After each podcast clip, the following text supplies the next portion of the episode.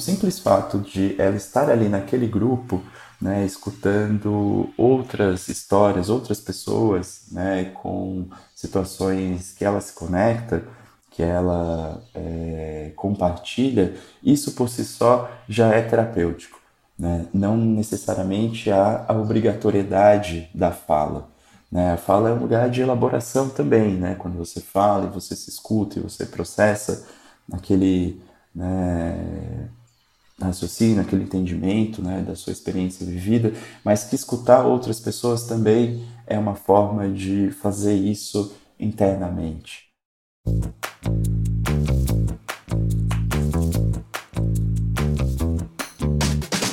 Olá, eu sou Adriana Kistler e estamos começando aqui o podcast Terapia. Me fale mais sobre isso. Um projeto da Sorria, marca de produtos sociais que produz conteúdo sobre saúde e bem-estar em livros, nas redes sociais e agora também em podcast. Você encontra os livros da coleção Sorria na Droga Raia e na Drogazil. Sempre que você compra um produto Sorria, você também faz uma doação. Apoiamos 23 ONGs que levam saúde para o Brasil inteiro. E você, tem curiosidade em saber mais sobre como funciona a terapia? Então vem com a gente nessa jornada.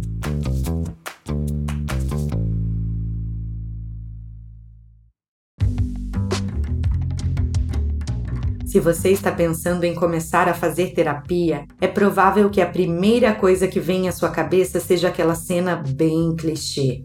O psicólogo com seu caderninho, um consultório cheio de livros e talvez até você deitado num divã, igualzinho nos filmes. Mas a verdade é que existem muitas outras formas de participar de um processo terapêutico. Em algumas, você nem precisa ficar sozinho com o psicólogo ou psicanalista. Sim, você pode se sentar com um grupo de pessoas que compartilha de dificuldades parecidas com as suas para tratar de temas fundamentais do seu desenvolvimento psicológico. Eu estou falando, é claro, das terapias em grupo.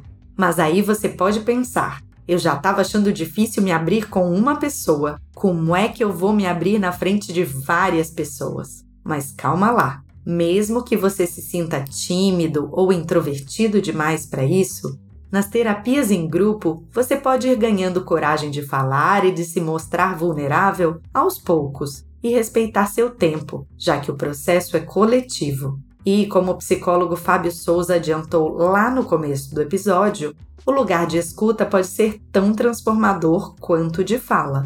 É o que acontece, por exemplo, nos grupos de terapia masculina, como Ressignificando Masculinidades, que é coordenado por ele. Agora o Fábio vai contar para gente um pouco da importância dessa análise coletiva.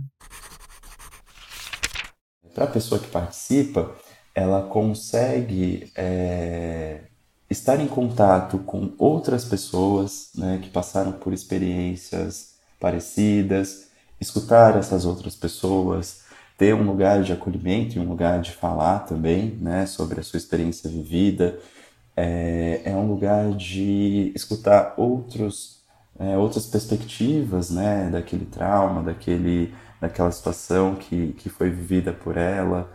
É, é uma forma de encontrar no coletivo, né, no grupo, é, força, né, encontrar às vezes possibilidades né, de estar em contato com pessoas que passaram por uma situação parecida e que de alguma forma conseguiram é, seguir sua vida ou conseguiram elaborar de alguma maneira é, ou que o simples fato né, de saber que tem outras pessoas que vivem, que estão vivendo ou que viveram né, uma situação parecida com a dela, isso pode trazer também um, um lugar de pertencimento.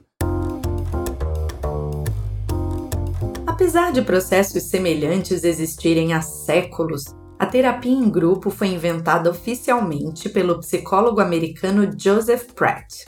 Lá em 1905, ele teve a ideia de juntar pacientes tuberculosos para dialogar sobre a doença, observando uma grande melhora depois de um tempo. Hoje, a terapia em grupo acontece em dois formatos principais. Existem os grupos psicoeducacionais, em que os pacientes dividem experiências com distúrbios em comum, como ansiedade e depressão. É o caso, por exemplo, dos alcoólicos anônimos, em que a chave do processo é apoiar e dar ferramentas aos participantes para lidar com suas dificuldades.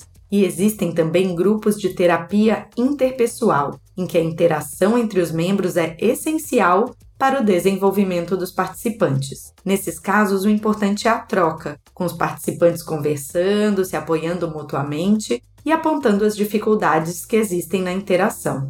De certa maneira, é uma forma de se enxergar pelos olhos do outro num ambiente sem julgamento. Como muitos homens ainda enxergam a terapia como um tabu e têm grande dificuldade em se abrir com um psicólogo, esse é um dos nichos em que a terapia de grupo vem crescendo bastante, como explica o Fábio. Participação num grupo, por exemplo, de homens, pode abrir essa janela né, para mostrar que existem outros homens que têm problemas, que passam por situações parecidas, que têm é, medos, que têm dificuldades, né, que têm questões com o seu relacionamento, com a vida financeira, é, com seu próprio corpo, enfim. É, várias questões que muitas vezes não são ditas né, e não são compartilhadas entre homens de uma forma saudável, né, de uma forma em que essa vulnerabilidade ela não vai ser é, colocada enquanto uma fraqueza, né, no sentido de ser algo que diminui aquela pessoa, né, de ser algo que às vezes é, a exposição vai ser utilizada contra ela de alguma maneira, é, porque como as relações masculinas elas podem ser relações muito competitivas também, né, num sentido é, bélico, o quanto que poder estar né, num grupo de homens e perceber que existem outros homens que estão ali falando, se abrindo, né, se vulnerabilizando, é um lugar de encorajamento também. Né? É um lugar de que ele entenda que é possível, né? de que ele também pode é, ter esse lugar de cuidado, né? seja no grupo ou numa terapia individual.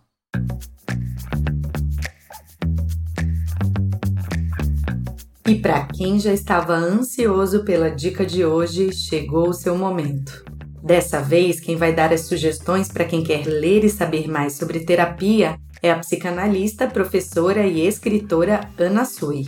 Ela esteve com a gente no último episódio, que tratou do que você deve fazer se começar a nutrir sentimentos pelo seu terapeuta. Vamos ouvir?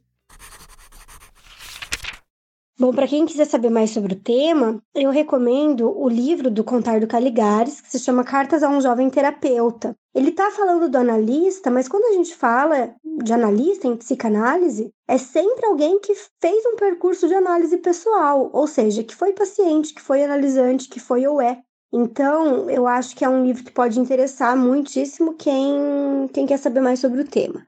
E eu vou precisar recomendar meu próprio livro, que se chama A gente mira no amor e certa na solidão, porque no último capítulo eu faço um comentário sobre o amor transferencial. Então não é nada tão aprofundado, mas é de fato um comentário que pode interessar quem quer saber mais sobre o tema.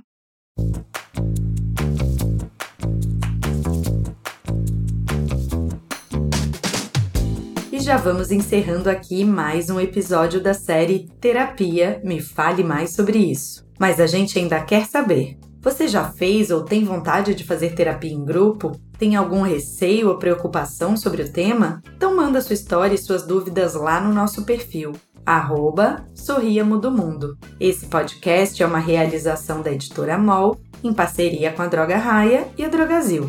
A produção e o roteiro são de Leonardo Neiva e a direção de Adriana Kischler. A edição de som e a montagem são do Bicho de Goiaba Podcasts. Eu sou Adriana Kischler e te espero no nosso próximo episódio. Até já!